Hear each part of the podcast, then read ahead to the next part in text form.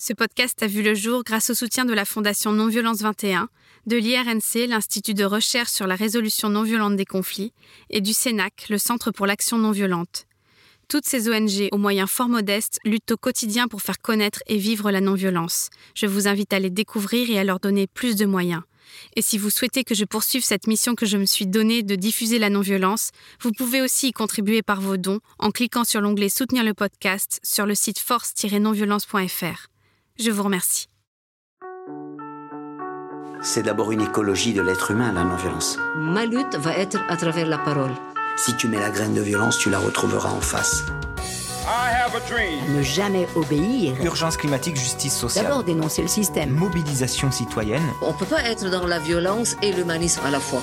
Bienvenue dans le podcast La force de la non-violence. Parce que la force n'est pas l'apanage de la violence, parce qu'on peut changer cette croyance et toute notre culture. Je suis Célia Grincourt et je vais à la rencontre de personnes qui ont choisi la non-violence et les stratégies d'action qu'elle nous offre pour se faire entendre, révolutionner ce monde ou simplement espérer survivre.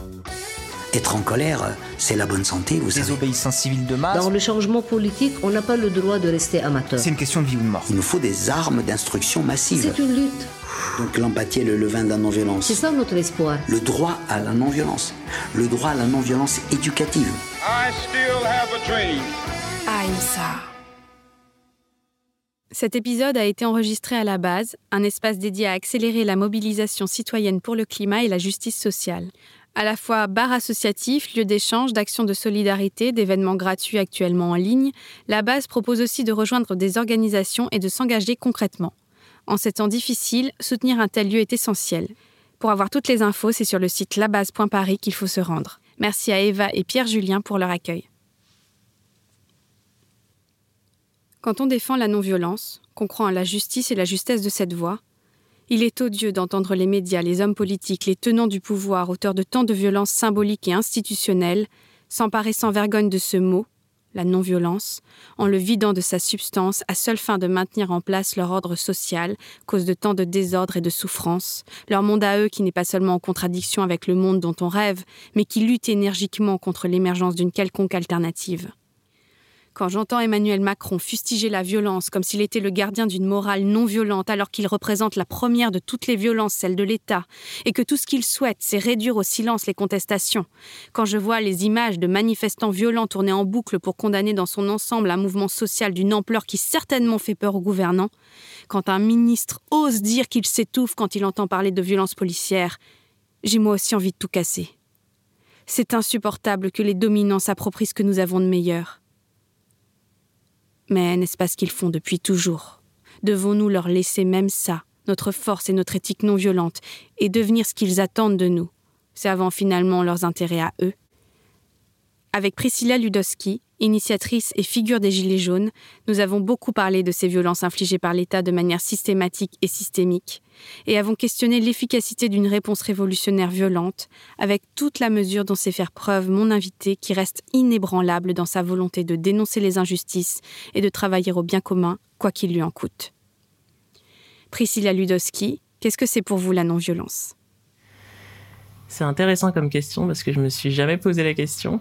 Et c'est pas vraiment un sujet qui est abordé en dehors des mouvements sociaux ou en tout cas des débats publics. Donc ça me paraît abstrait dans le sens où quotidiennement on est violenté d'une manière ou d'une autre. Je considère que les violences psychologiques sont là et elles sont quotidiennes.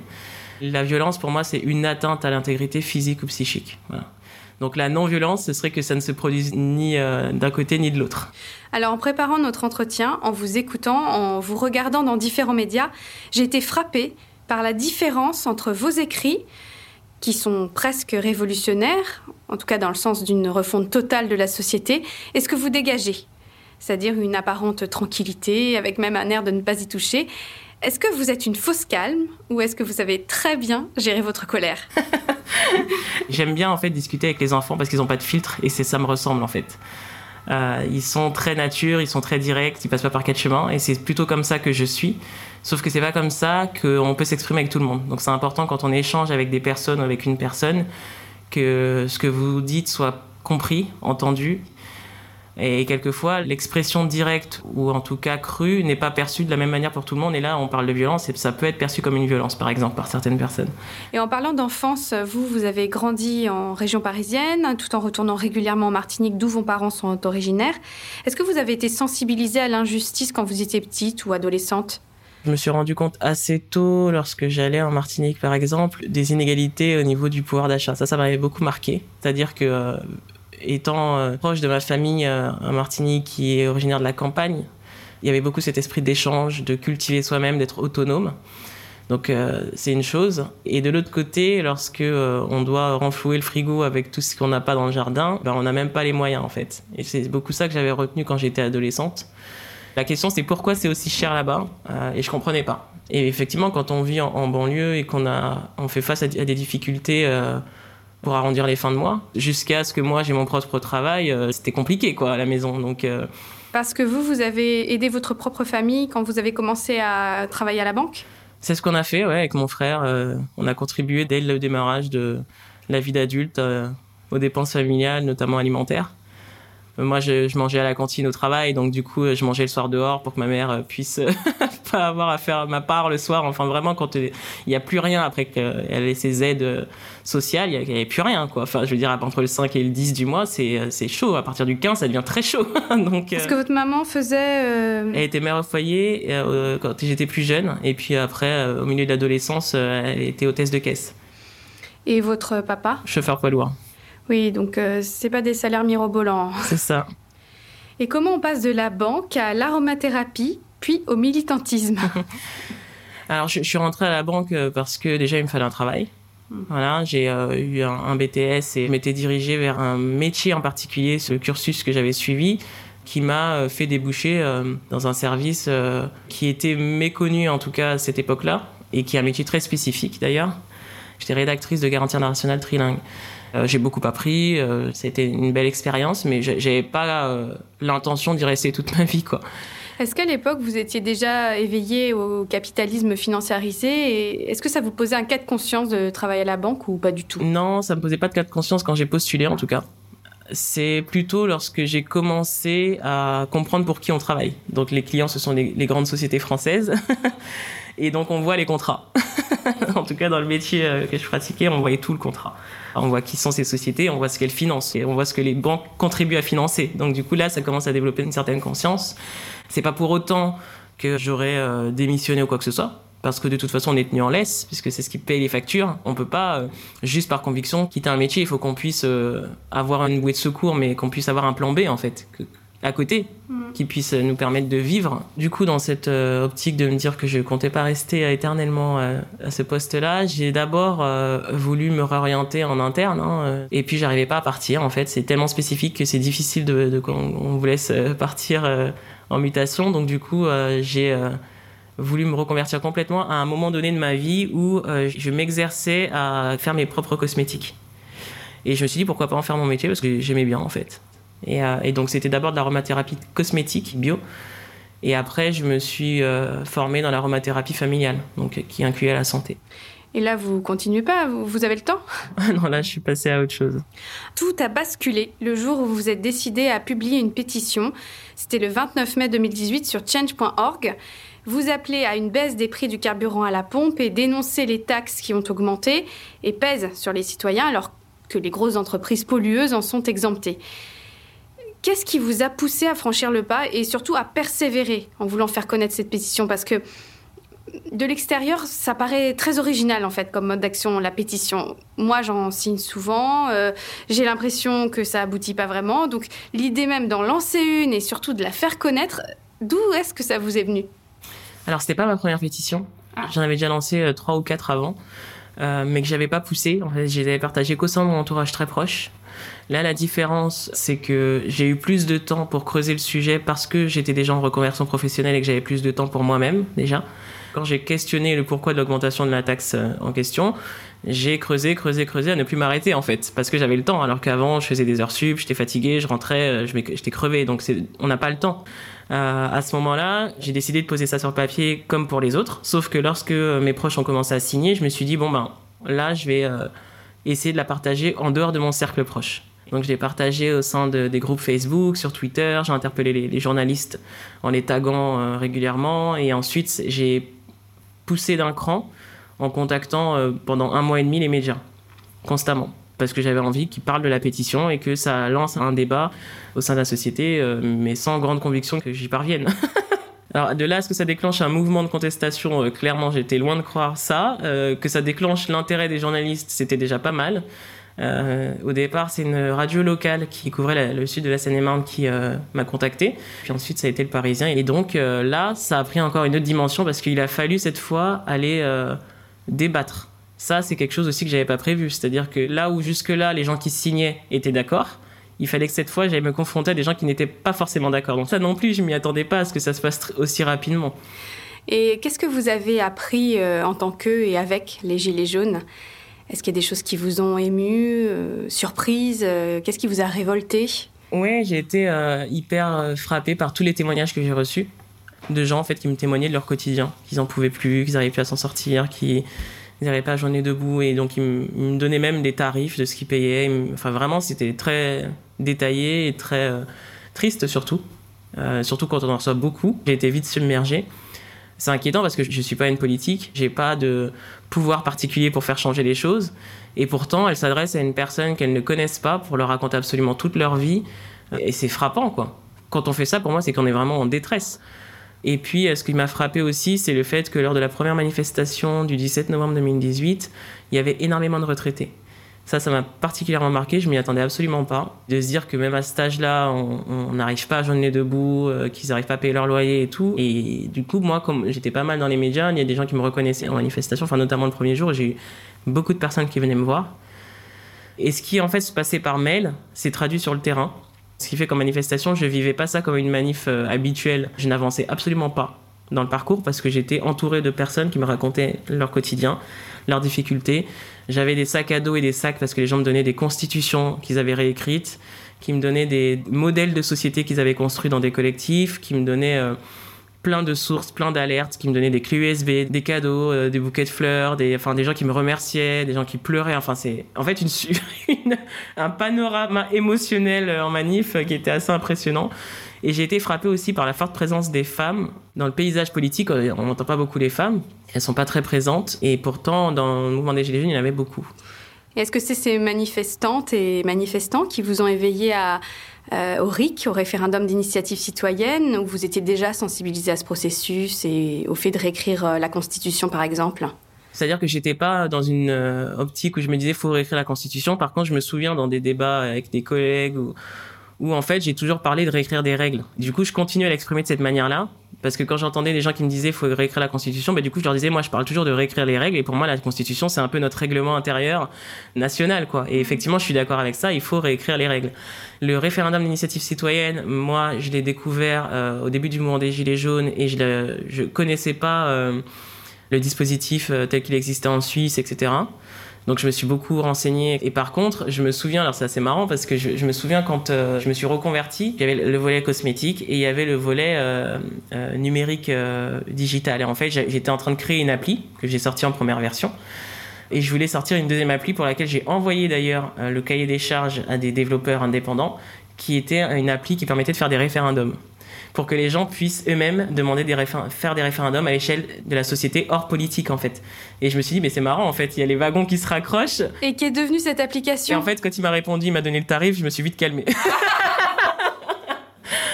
Alors est-ce que vous pouvez expliciter un peu plus en quoi consistent euh, ces dispositifs de démocratie réelle? C'est vrai que les gens, euh, avec la pétition, n'ont plus trop, certains n'ont plus trop confiance. Je me souviens quand j'ai lancé ma pétition, certaines personnes me disaient, mais en fait, ça mène à rien, on signe des trucs, euh, ça, ça va pas aboutir, ton truc, en fait. Et c'est ce que j'avais dit à François de Rugy quand on l'a rencontré en, novembre 2018 quand je lui ai parlé de ma pétition et du silence qu'il y a eu entre mai et novembre et que c'était pas normal. Et ça questionnait ça, le fait qu'il n'y ait pas d'outils démocratiques qui permettent en tant que citoyen d'interpeller les pouvoirs publics sans passer par les élus pour éventuellement lancer un débat public qui aboutirait sur un référendum ou non, mais en tout cas qui serait pris en compte. Oui, à partir d'un certain nombre de signatures, il faudrait que ce soit pris en compte. Hein. Par exemple, voilà, par exemple, ou, alors qu'il y ait plusieurs conditions qui soient alignées. Ça peut être, même s'il n'y avait pas beaucoup de signatures, mais qu'il y avait par exemple 50 structures euh, qui sont reconnues dans leur domaine euh, et qui signaient, ça voudrait dire qu'elles sont d'accord et qu'elles représentent un certain réseau, donc ça pourrait être aussi ça, mais en tout cas qu'il y a un certain nombre de conditions qui permettent de déclencher un intérêt du gouvernement. C'est important qu'on puisse se dire qu'on a des alternatives pour interpeller les pouvoirs publics lorsque, d'une part, la défiance envers les politiques est forte. Les derniers sondages, c'est quand même 11%, c'est rien. du coup, les gens se sentent délaissés, en fait. Peut-être qu'il y a encore un intérêt pour les maires, parce qu'il y a une certaine proximité en province, plus je pense, mais au dehors de ça, il y avait ce besoin d'avoir un accès direct au gouvernement en général aux membres du gouvernement. Donc pour moi, il faut mettre en place des outils et c'est pour ça qu'aussi on a demandé l'Assemblée citoyenne pour que euh, on puisse avoir des gens qui puissent co-construire les décisions parce qu'on se dit qu'il y a des décisions qui sont prises toujours au détriment des, mêmes. Alors du coup, qu'est-ce qu'il faut faire pour que ça change? Vu que les politiques, ils sont élus, réélus, réélus, mandat après mandat et que ça change pas et qu'ils sont toujours très favorisés, les grandes sociétés, les CAC 40, etc. En fait, qu'est-ce qu'on peut faire en tant que citoyen? Donc on, descend dans la rue, parce que c'est ce qu'on sait faire, et c'est ce que toute euh, contestation en général euh, implique. Mais euh, s'il y avait plus d'outils démocratiques qui permettaient aux gens de s'exprimer, de me faire des revendications, etc., les gens iraient moins dans la rue. Une assemblée citoyenne de gens tirés au sort? Éventuellement, de gens tirés au sort, ouais. On peut imaginer beaucoup de, façons de faire. Les gens discutent souvent de comment ce type de dispositif, il y a des débats dans les associations de défense des initiatives démocratiques qui proposent euh, des dispositifs où c'est euh, une partie d'experts, une partie de citoyens, d'autres qui pensent qu'il ne faut pas s'arrêter à 150 comme pour la Convention citoyenne pour le climat, mais qui pensent que c'est représentatif à partir de 1000 et quelques. En fait, il y a tout un débat autour de qu'est-ce que le tirage au sort implique, et d'autres disent ouais mais si on tire au sort, euh, et si c'est quelqu'un de controversé qui est tiré au sort, comment ça se passe? Alors, du coup moi je leur réponds mais c'est la démocratie ou pas? Mm. La démocratie c'est pas choisir ce qui nous arrange, c'est avoir une diversité un panel représentatif de la société, intergénérationnel, tout métier, genre, etc. Et c'est ce qui s'est passé avec la Convention pour le climat. Comme les gens sont tirés au sort, ça, les responsabilise, ils s'impliquent.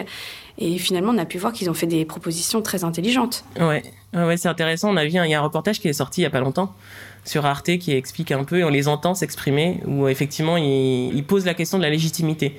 Parce qu'en fait, ils se considèrent pas légitimes pour certains, parce qu'ils n'ont pas été choisis par la société civile. Mais de toute façon, le dispositif n'est pas euh, malheureusement associé à un pouvoir de décision ferme qui fait qu'on peut au moins se considérer légitime pour débattre et construire des choses sans avoir été élu. C'était intéressant aussi de voir aussi qu'il y avait des très très jeunes qui euh, avaient des choses à dire quoi et, qui en plus euh, questionnaient la responsabilité des plus âgés. Parce qu'en gros, euh, c'est nous qui récupérons derrière tout ce qui s'est passé, tout ce que vous avez pris comme décision ou pas c'est nous qui allons en être impactés. Donc c'est encore plus logique d'impliquer les plus jeunes. Ils n'ont déjà pas le droit de vote euh, en dessous de 18 ans. Donc si en plus on peut essayer de les impliquer, parce qu'au final, on les formate dans le cursus scolaire pour une société qui n'a pas été construite par eux. Donc euh, c'est pas normal pour moi, c'est pas juste. Il faudrait qu'il y ait un moyen de solliciter plus régulièrement les plus jeunes en fait, parce que euh, leur regard est intéressant. Eh oui. Et concernant le silence assourdissant des autorités dont nous avons parlé, c'est le sujet de votre ouvrage Ensemble, nous demandons justice pour en finir avec les violences environnementales. Euh, parce que très rapidement après le lancement des Gilets jaunes, les médias ont voulu vous opposer aux Gilets verts, justice sociale contre justice environnementale. C'est très pratique et vous vous en êtes toujours défendu. Vous avez finalement écrit ce livre avec Marie Toussaint, qui elle aussi croit aux pétitions puisqu'elle est à l'origine de ce qui a été appelé l'affaire du siècle, qui a permis tout récemment de faire condamner euh, l'État français pour euh, inaction climatique.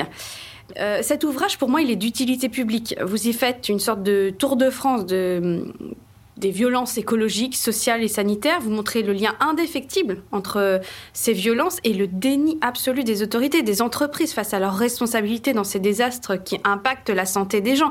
Qu'est-ce qui vous a marqué à l'écriture de ce livre? On est tous impactés à tout niveau et on n'a absolument aucun pouvoir pour faire changer les choses. C'est ce qui marque le plus et on voit dans les luttes euh, qui sont racontées qu'à chaque fois tous se heurtent à des murs et des murs et des murs et qui se battent depuis des années pour certains ils sont pas en train de raconter n'importe quoi. Ils ont des preuves, ils sont accompagnés par des avocats, ils, font des expertises eux-mêmes, ils collectent des sous pour monter des mobilisations, pour se faire entendre. Enfin, ce sont des gens qui donnent de leur temps, de leur énergie, de leurs sous, qui mettent leur santé et qui se heurtent à un mur. C'est inadmissible en fait. C'est révoltant parce qu'en plus on voit que c'est systémique. C'est pour ça qu'on a voulu euh, ne pas s'arrêter à une région, c'est pour montrer le caractère systémique de la chose. Les complicités sont juste euh, évidentes on voit clairement les responsables quand on lit certains cas et ils sont pas inquiétés. Voilà. Alors j'aimerais quand même que vous parliez du cas de la chlordécone, cet exemple absolument scandaleux sur euh, fond de domination coloniale. C'est impressionnant. Ben, c'est surtout qu'en fait, dans ce cas-là, et, euh, c'est assez hallucinant parce qu'en fait, on sent qu'on aurait pu très tôt agir.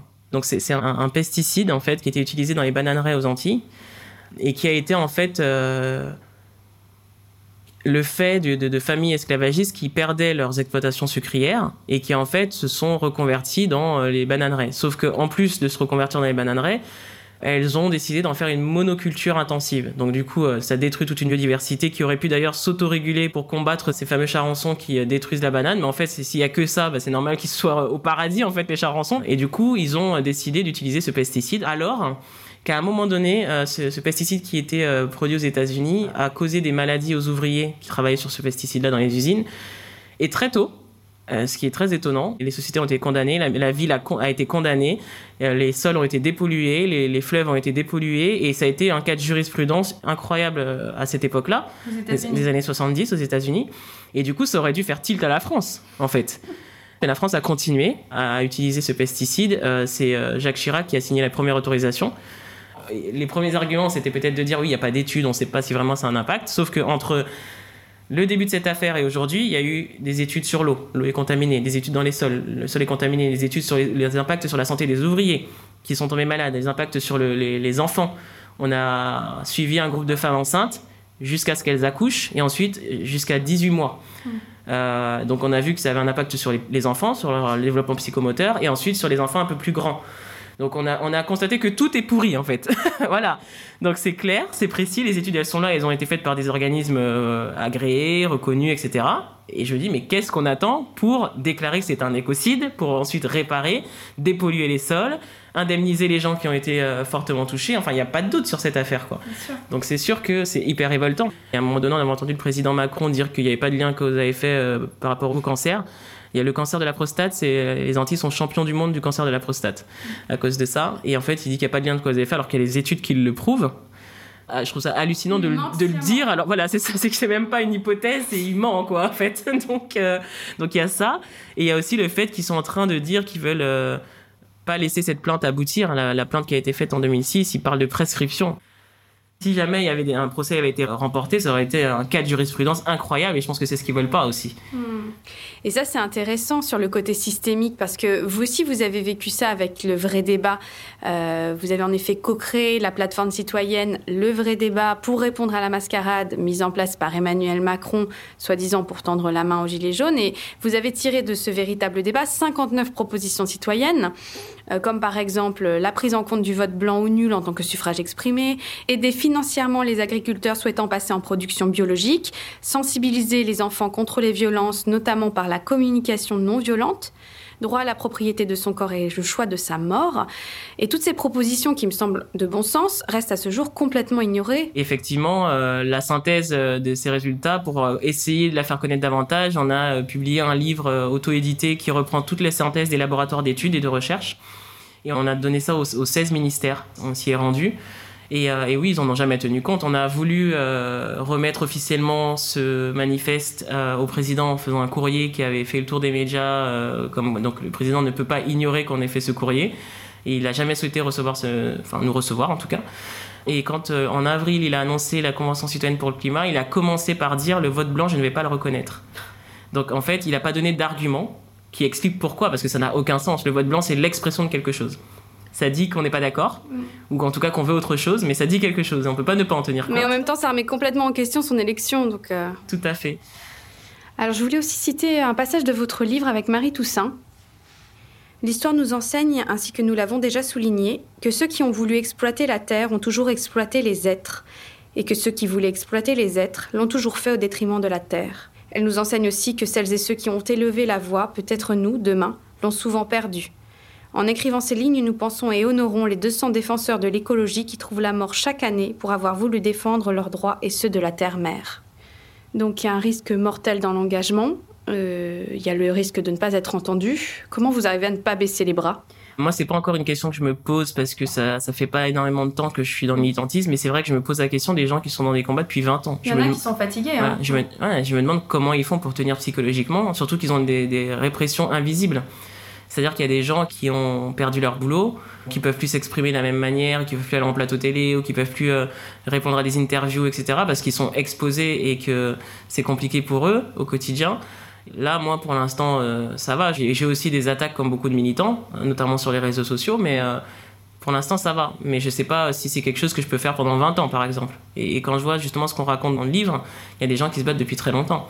Et, par contre, je me dis que c'est intéressant d'aller à la rencontre des militants comme ça qui sont expérimentés maintenant parce qu'ils ont beaucoup à nous apprendre en fait sur euh, toutes les difficultés par lesquelles ils sont passés. Je pense par exemple à une association avec qui je travaille qui s'appelle En toute franchise, qui se bat depuis 27 ans et qui lâche pas l'affaire malgré les représailles. Il y, a, eu même une euh, des cofondatrices de l'association a eu un, courrier de la CAF qui lui disait que le préfet a demandé à ce qu'on coupe ses allocs. Enfin, Qu'est-ce que c'est euh, Enfin, ils se battent pour quoi? Ils se battent pour, pour en fait, ils dénoncent les, les constructions de surface illicite des grandes enseignes. Euh, donc ils ont eu quelques petites victoires, mais ça se chiffre à 418 milliards d'euros, juste sur la région PACA. Et c'est pareil, ce sont des dossiers minutieux, ils vont en justice tout le temps, ils dénoncent chaque truc illicite euh, sur la région PACA, et c'est très vérifiable, et pourtant l'État doit percevoir ça et ne le fait pas. Alors que nous, euh, il suffit qu'on manque une facture et on est envahi par les huissiers, on a les relances, on a des textos, on a des emails, on est, en tant que citoyen, on n'est pas logé à la même enseigne. C'est ça aussi, c'est encore une injustice et une inégalité qui démontre en faisant ce combat. Donc en gros, euh, oui, comment ces gens-là font pour tenir lorsqu'ils ont des représailles, lorsqu'ils ont de la répression pour ceux qui vont sur le terrain? Euh, et oui, il y a des gens qui sont morts. Et euh, même au sein du mouvement des Gilets jaunes, il y a des gens qui ont été mutilés, qui n'ont pas été reçus par le président de la République, qui n'ont pas reçu d'excuses, alors que ce sont des personnes qui n'étaient pas violentes, parce qu'elles n'ont pas été arrêtées, elles n'ont pas été poursuivies en justice. Et même si on n'est pas innocent, on mérite pas de perdre un œil, on mérite d'être arrêté éventuellement. de toute façon, voilà. Mais en plus de ça, ils étaient pas dans une posture violente. Il y en a qui filmaient, d'autres qui téléphonaient, etc. Donc tout ça pour dire que euh, comment ces personnes-là font pour vivre aujourd'hui?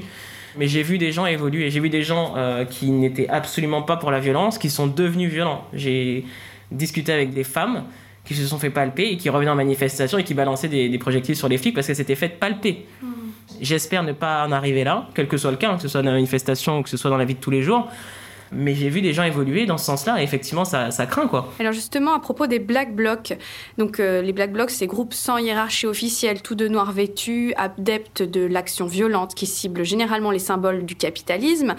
Euh, vous avez dit à propos d'eux, les violences ont fait de l'ombre au mouvement, elles alimentent les médias et jouent sur l'opinion publique. Et en même temps, vous avez souhaité entamer un dialogue avec euh, certains d'entre eux en leur envoyant un questionnaire. Euh, et pour celles et ceux qui ont répondu, ils euh, se sont dit libertaires et non identitaires et d'accord sur tous les points défendus par les Gilets jaunes. D'abord, est-ce qu'il y a eu des suites à ces échanges? Non, il n'y a pas eu de suite. C'était simplement qu'on a voulu, avec un des déclarants de manifestation de l'Île-de-France, comprendre quels étaient leurs objectifs. Et donc, en fait, on s'est dit comment faire et on s'est dit, bah, pourquoi pas un questionnaire. Donc on a mis sur le papier euh, des questions euh, basiques, on va dire, qui en tout cas euh, nous permettaient d'en savoir un tout petit peu plus. Et effectivement, dans les réponses, ils disaient en gros qu'ils dénonçaient la même chose que nous, qu'ils étaient d'accord avec nous, que globalement ils sont contre le capitalisme, etc. Et qu'ils enclenchent un mode d'action qui, selon eux, est le seul qui fonctionne en fait.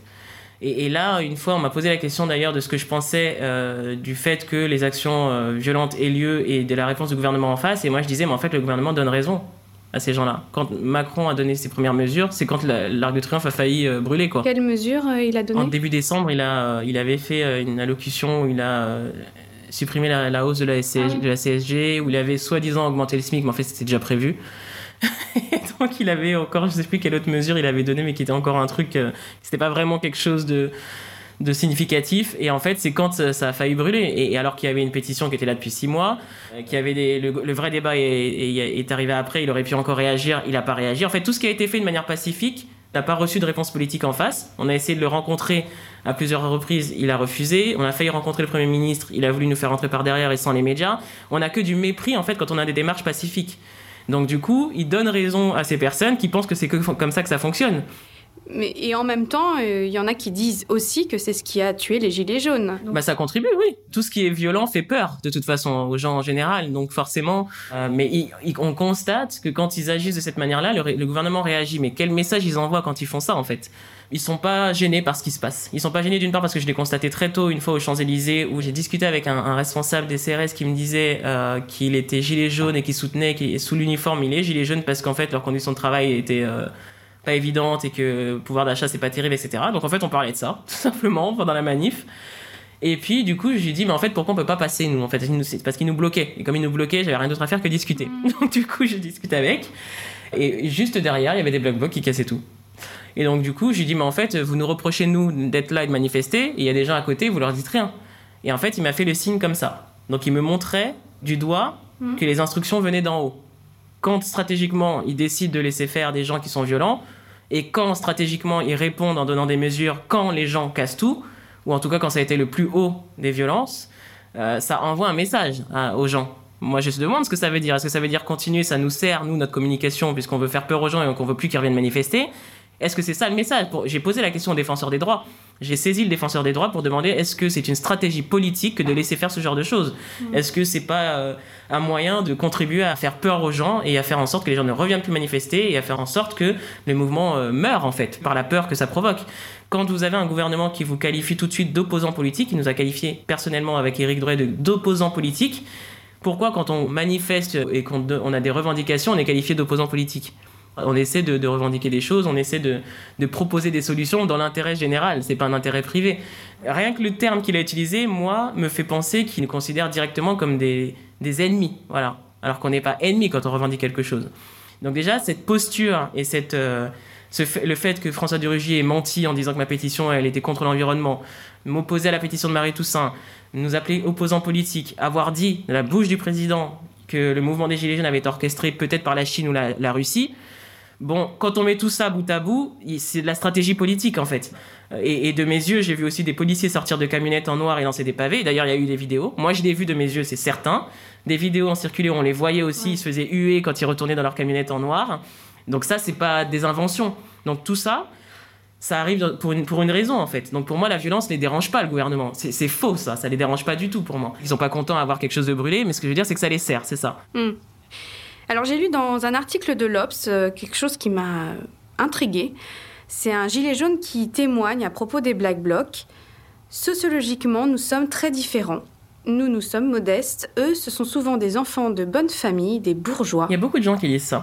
Euh, après, je pense que dans. Je, je sais pas ce que représente à proprement parler le mouvement Black Bloc dans son historique et des gens qui viennent se joindre à ce qu'ils font par colère. C'est quand même différent. Parce qu'il y a ça aussi. Et du coup, j'ai absolument aucune idée de ce que, dans le fond, ça c'est en fait. Alors, j'avais envie de vous lire un extrait d'un texte paru le 10 mai 2018 sur le site Paris Lutte intitulé Nous, non violents dans le cortège de tête. Nous sommes dans le cortège de tête et nous ne condamnons pas la violence, voire la soutenons, tout en ayant des interrogations profondes sur son utilisation. Nous sommes sur une limite, sur une crête. Nous savons que Marcelin avant-hier, Valls Macron aujourd'hui savent tourner à leur avantage cette façon d'agir, voire de l'utiliser pour justifier des tours de vis sécuritaires. Nous pouvons craindre que cette violence fasse tomber les hésitants du côté du rejet du mouvement social en cours. Nous n'avons pas d'illusion sur l'efficacité militaire d'une telle tactique, toujours mise en échec par les forces du pouvoir toujours plus fortes. Nous nous méfions du virilisme de ce mode d'action, nous nous inquiétons d'une violence sûre d'elle-même et de sa légitimité, une violence qui oublierait qu'il y a une personne sous l'armure du CRS. Je trouve que ça pose plein de questions. La compréhension face à la violence, en même temps pourquoi la soutenir alors qu'on sait qu'elle nuit? Ben après, je pense qu'il y a aussi un historique. J'ai déjà rencontré des gens, en plus de d'une génération assez avancée, qui me disaient mais Nous, on est des 68 arts, euh, vous obtiendrez rien, arrêtez de marcher, quoi. Il faut tout péter, quoi. Des, des gens qui, qui ont l'âge de mes parents, quoi. Enfin, ce sont des gens qui, généralement, vont dire aux jeunes Faites pas trop de conneries, euh, soyez pas violents. Ce sont ce type de discours que les gens de la génération de mes parents ont en général au quotidien, mais qui, dans le cadre de mouvements sociaux, se souvenant de ce à quoi ils ont participé, de ce qu'eux ils ont obtenu, de comment ils l'ont obtenu, ils considèrent que ce qu'on fait, moi ils m'ont déjà ri au nez en fait, ils m'ont déjà dit euh, mais, mais c'est ridicule ce que vous faites, ça va pas marcher parce qu'en fait nous ce qu'on a fait, on l'a obtenu par la force et qu'ils vous donneront rien et on leur fait pas confiance. Donc Alors, en fait, est-ce que vous pensez que la non-violence est dépourvue de force? Je pense pas qu'elle soit dépourvue de force, euh, mais je pense qu'elle donne des résultats euh, effectivement sur la durée et que c'est important de pas juste parler de non-violence, mais de parler aussi de, de transversalité. C'est-à-dire que si on est une structure, qu'on se bat pour une revendication en particulier, mais qu'on reste cloisonné dans sa lutte et qu'on ne s'ouvre pas euh, aux différentes structures qui peuvent appuyer par la force du réseau, parce qu'en face, on a des structures qui sont puissantes, qui ont les canaux de communication pour elles, qui ont les médias mainstream de leur côté. Donc en fait, si on n'a pas la même force et la même puissance et le même réseau, c'est compliqué. On peut être autant non violent qu'on le veut. Pour moi, ça ne fonctionnera pas si on n'a pas aussi cette transversalité d'aller chercher des forces partout où on a une vitrine en fait pour, pour s'opposer. euh, Oui, en fait, des stratégies qui arrivent à créer un vrai rapport de force. Exactement, c'est ça. Qu'est-ce que ça vous inspire, ce texte que je viens de lire?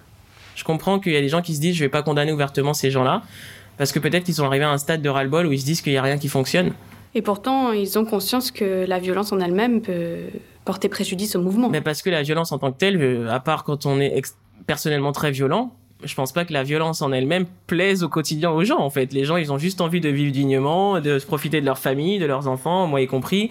Euh, les gens globalement sont pas pour la violence en majorité. Ils sont plutôt pacifistes euh, et, souvent ce sont toujours des solutions pacifistes qui se sont trouvées lorsqu'il y a des conflits. Les gens, quand il y a quelqu'un qui se bat, les gens qu'est-ce qu'ils font? Le premier effet c'est d'aller les séparer, euh, même quand ils sont pas du tout concernés. Quand il y a un conflit euh, euh, familial, euh, on propose des conseils de famille, on propose d'aller voir un psy. Enfin, il y a toujours des solutions non violentes qui sont proposées spontanément par les gens en général dans le quotidien. Si vous dites à quelqu'un, à ton avis, on, pourrait lancer une mobilisation sur tel sujet, je sais pas, on voudrait qu'il y ait ça à la cantine désormais, on voudrait qu'il n'y ait pas ce rond-point qui soit créé.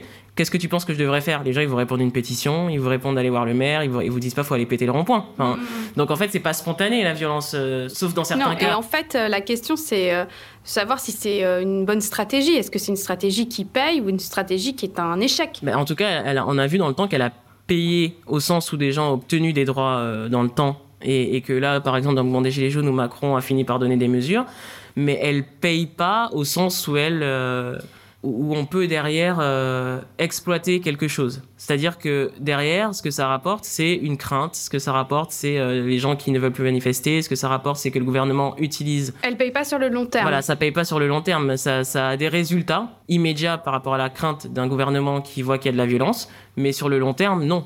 Mais est-ce que détruire un McDonald's, par exemple, on peut considérer ça euh, comme de la violence? McDo considère que c'est une violence. Quand on la loi a mis un certain nombre de choses en place pour dire que toute atteinte, quelle qu'elle soit, est une violence. Donc de toute façon, vous allez taguer sur un mur, c'est une violence pour le gouvernement, pour la loi, pour la société. C'est plutôt l'escalade en fait, c'est jusqu'où vous allez dans, dans, ça. Oui, on peut détruire euh, le McDo, on peut saboter certaines choses, ça peut même être intéressant si l'opinion publique est avec nous, mais sans l'adhésion de la majorité, euh, on fait pas grand chose et il y a même un risque de dictature. Je suis carrément d'accord avec le fait que euh, c'est important de, de, de, consolider le soutien qu'on a acquis et le soutien qui a été acquis euh, au plus haut des sondages du mouvement des Gilets jaunes était à 82%. Et, et, donc il a été acquis parce qu'il y avait des gens sur des ronds-points qui discutaient, parce qu'il y avait de la manifestation et parce qu'il y avait des, une pétition, pas parce qu'il y a des choses qui se cassaient. Et c'est justement le fait qu'il y ait des, gens qui cassent, mais surtout le fait qu'on ne montre que ça aux infos, parce que profondément, les gens sont habitués à ce que dans les manifestations, il y ait de la casse. C'est pas ce qui les choque le plus. Ce qui choque, c'est que ce soit continuel, intensif et que ça cause énormément de dégâts. Mais euh, le mouvement des Gilets jaunes, ce qui fait que ça a été ça, c'est parce qu'il a duré plus d'un an. Et puis euh, la fatigue de voir toujours ce type d'image, euh, et puis ça rentre dans la tête au bout d'un moment. Vous dites mais qu'est-ce que aller faire en manifestation? Ça brûle de partout, alors que c'était pas ça au début, et, voilà. Et justement, euh, s'il n'y avait pas eu cette instrumentalisation de la violence, ces casses, ce, ce mensonge, puisqu'il y a même donc des policiers qui se sont déguisés, on va dire. Qu'est-ce que ça aurait pu donner les Gilets jaunes avec une véritable euh, stratégie non violente? Est-ce qu'à votre avis, ça aurait pu aboutir euh, à des résultats différents? Peut-être que le gouvernement aurait euh, justement mis en place une autre stratégie. C'est-à-dire qu'au lieu de capitaliser uniquement sur la violence, ils auraient peut-être fini par recevoir quelqu'un au bout d'un an. Parce que quand même, on a essayé toute l'année, ça n'a pas marché. Et les personnes qui ont essayé, c'était pas des personnes violentes. Enfin, moi, j'en fais pas partie, donc il n'y avait pas de raison qu'ils ne reçoivent pas. Et est-ce qu'il y aurait fallu euh, davantage de grèves, euh, une grève véritablement générale ou euh, des actions de désobéissance civile plus fortes, plus impressionnantes? Je sais pas, je saurais pas dire, on saura jamais. Hein. Après, il y a eu beaucoup d'associations Gilets jaunes, militants climat pour bloquer des secteurs. Il y a eu Amazon qui a été bloqué, il y a eu le pont de l'Alma qui a été bloqué, il y a eu d'autres choses qui ont été faites un peu partout en France. Il y a eu même des associations entre Gilets jaunes de frontières, au nord, au sud, à l'est. Il y a beaucoup d'actions qui ont eu lieu tout au long de l'année en fait. Oui, ce qui a dû participer à un certain épuisement. Euh, sur la page d'accueil de votre site, on peut lire une citation de Martin Luther King Chacun, chacune a la responsabilité morale de désobéir aux lois injustes. Pourquoi le choix de cette phrase? J'ai envie de me rappeler, de rappeler aux, gens qui ils arrivent sur la page que euh, la désobéissance n'est pas signe de choses complètement utopiques en fait. C'est pas parce qu'une loi ou une règle est règle ou est loi qu'elle ne peut pas être remise en question. Je pense que c'est important qu'on s'en souvienne parce qu'il y a des lois qui ont permis des choses horribles dans l'histoire, il faut qu'on s'en souvienne. On ne peut pas partir du principe qu'une loi, parce qu'elle est loi, doit être bêtement suivie. Et c'est une figure qui vous inspire? Ouais, c'est une figure qui m'inspire parce que euh, déjà dans un contexte assez particulier où c'est encore plus difficile pour s'exprimer euh, aux États-Unis en tant qu'homme noir, etc. Donc oui, c'est un certain courage qui va avec le personnage, euh, une volonté lui de rester dans la non-violence quand Malcolm X était plutôt pour le contraire. Il paraît qu'à la fin leur vue se rapprochait. Ben, en fait, je, je, pense que de toute façon, globalement, les gens qui sont exclusivement pour la non-violence et ceux qui sont exclusivement pour la violence sont pas euh, forcément en désaccord en fait. Je pense qu'ils sont animés par une colère et que chacun l'exprime avec les outils qu'il a l'impression qui fonctionnent et que euh, si on discute pas de toute façon les uns avec les autres, on peut pas savoir euh, pourquoi à un moment donné on utilise tel ou tel mode d'action plutôt qu'un autre. Et, c'est sûr que dans le cas de Martin Luther King et Malcolm X, on a Malcolm X d'un côté qui est en colère parce que la population noire est régulièrement violentée, discriminée, etc. Et que quand on est attaqué on, a un réflexe en tant qu'être humain que de se défendre. Et donc quand on alimente cette colère et qu'on est, euh, on a beaucoup de gens en colère autour de nous qui pensent la même chose, ça peut que donner quelque chose de violent en fait. Et c'est humain en fait. Et c'est ça aussi qu'il faut pas oublier, c'est que c'est humain. Et quand on a en face quelqu'un qui dit non, mais il faut surtout pas être violent, etc., mais qui s'en prend une, il peut basculer de l'autre côté du jour au lendemain en fait. C'est ça le truc. Et, que, et celui qui est extrêmement violent peut dire ben moi j'arrête parce que j'ai perdu une jambe, parce que en fait, il y a pas voilà, c'est ça. Donc euh, ça m'étonne pas qu'ils aient pu entendre le discours de l'un et de l'autre en tout cas. Et vous, en tant que femme, en tant que noire, est-ce que vous avez été confrontée à de la discrimination, euh, que ce soit dans les milieux militants ou sur les réseaux sociaux, j'imagine? Euh, Est-ce que vous avez euh, vécu des dérives sexistes, des dérives racistes? Déjà, souvent, quand je parle de sujets qui concernent les populations noires en France, c'est assez incroyable. J'ai posé des dépôts de plainte contre des militants RN et notamment des l'ancien directeur de campagne de Jean-Marie Le Pen qui euh, m'a affiché sur sa page, euh, qui m'a insulté, et qui tous ses amis avaient des insultes raciales dans son fil. Donc j'ai tout capturé, j'ai tout pris, j'ai porté plainte. Et jusqu'à aujourd'hui, sachant que j'allais porter plainte, il l'a pas retiré. Un conseiller municipal RN qui euh, lui aussi a mis une insulte raciale. Enfin, donc du coup, je capture et je porte plainte. Donc oui, je suis pas mal attaqué. J'ai déjà eu des insultes en conférence dans les chats ou aussi même dans le cadre d'une conférence où toutes les invitées étaient exclusivement des femmes. Euh, on a eu aussi des attaques chat euh, contre euh, les femmes et en plus les femmes d'un certain âge. Les gens en fait se sentent pousser des ailes sur les réseaux. Hein. Ah ils s'expriment, ce qu'ils vous diraient pas en face, ils le disent sur les réseaux quoi. À la fin de votre premier ouvrage, En France, donner son avis peut coûter cher. Vous donnez la parole à celles et ceux que vous appelez vos amis de lutte, à qui vous avez demandé pourquoi tu te bats? Et vous avez mis toutes les réponses les unes après les autres. C'est assez émouvant. C'est beau, en fait, la beauté de l'être humain à son meilleur, la force de la non-violence. Alors je vais en lire quelques-unes un peu au hasard. Benoît Lecam, 47 ans, soudeur en grève depuis mars 2019. Je ne serai jamais passif devant ce suicide collectif qui touche l'humanité. Trop d'injustice, trop d'inégalités, trop d'incohérences et d'illogisme engendrés par ce système économique qui favorise la paupérisation de la majorité des êtres humains pour le confort financier de quelques-uns.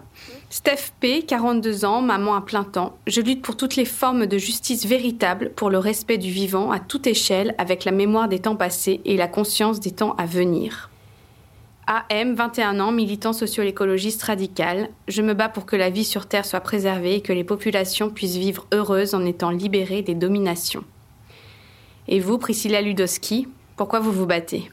Hum, Je me bats pour que les générations futures, en fait, soient pas euh, face à un monde où elles peuvent plus rien faire, en fait, finalement. Parce que j'ai l'impression que c'est un peu l'interpellation qu'on a des plus jeunes, qui nous remettent toujours euh, en question à chaque fois. Et je me bats surtout pour qu'il y ait beaucoup moins d'injustice, pour qu'il y ait beaucoup moins d'inégalités, et qu'on reconnaisse ces inégalités et qu'on les traite. Pour moi, le combat, euh, globalement, c'est pour la transparence et contre les inégalités. Par exemple, moi, je ne suis pas très pour les structures politiques. Et en fait, je considère qu'on devrait d'abord voter pour un projet de société, pour un programme, et ensuite élire quelqu'un qui porte ce programme, parce que c'est comme ça que ça devrait se passer, en fait. C'est pas normal qu'on ait une course au pouvoir, en fait, parce que l'idée, c'est qu'on travaille pour l'intérêt général. Déjà, si on changeait cette façon de faire, ce que représentent les élections en général, de fait, les personnes qui accèdent à ce pouvoir aujourd'hui se considèrent un peu plus comme nos égaux. Parce que de par leur position hyper privilégiée, de par tout le pouvoir qu'ils ont en leur possession, ils oublient qu'ils travaillent pour nous, en fait. Et pas l'inverse. Donc, euh, ouais. Si je pouvais contribuer à des projets qui vont dans ce sens, je le ferais. Vous le faites déjà. Je fais déjà, oui. Merci beaucoup, Priscilla Ludowski. Merci.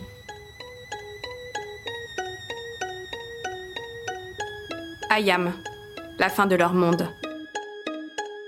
Regarde ma terre en pleurs, Mais les choses ici prennent une telle ampleur. Les fils partent avant les pères, y a trop de mères en sueur. Quand les fusils de la bêtise sentent le même air en cœur. Le mangeur d'âme à chaque repas, preuve de nos rancœurs. Je l'entends toutes les nuits, l'as des fantômes qui la hantent. L'as de leurs complaintes tellement que des fois elle en tremble. Par le sang de la haine constamment ensemencé ou pas danser. Quand ce dernier chasse le vent hors des plaines, rien n'a changé depuis où je vis. Juifs, catholiques, musulmans, noirs ou blancs, fermez vos gueules, vous faites bien trop de bruit.